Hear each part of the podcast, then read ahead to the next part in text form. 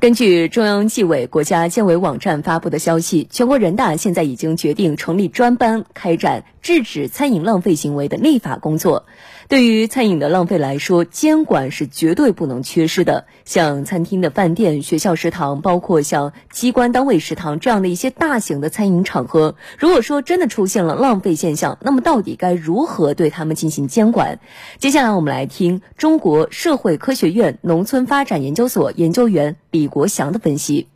我们理解它包括一个是禁毒，一个呢是呢这管理，也包括呢这个处罚。实际上呢，每一个人啊。都可以来禁毒，你吃不完，那么那个人呢就有权利告示他还是教育他。那么如果他要是呢不服从的话，那么实际上呢就可以呢打电话，或者向呢这个监管部门，呃或者向去处罚群的部门啊呃举报。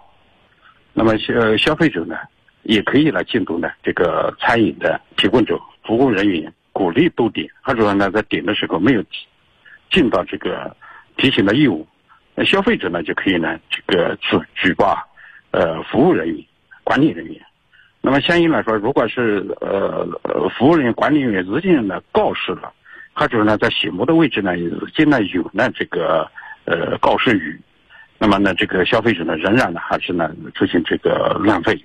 或者呢出现了比较严重的浪费。当然呢这个呃服务人员、管理人员呢也可以有权有义务来的这个。对消费者进行举报，当然，对于处罚权来说，那确实呢，要按照国家的相关法律，只有啊这个拥有处罚权的部门，像警察啊或者呢这个警察委托我们的主管部门，那么制定标准，呃，才能进行这个处罚。目的呢，实际上呢，就是大家扭转，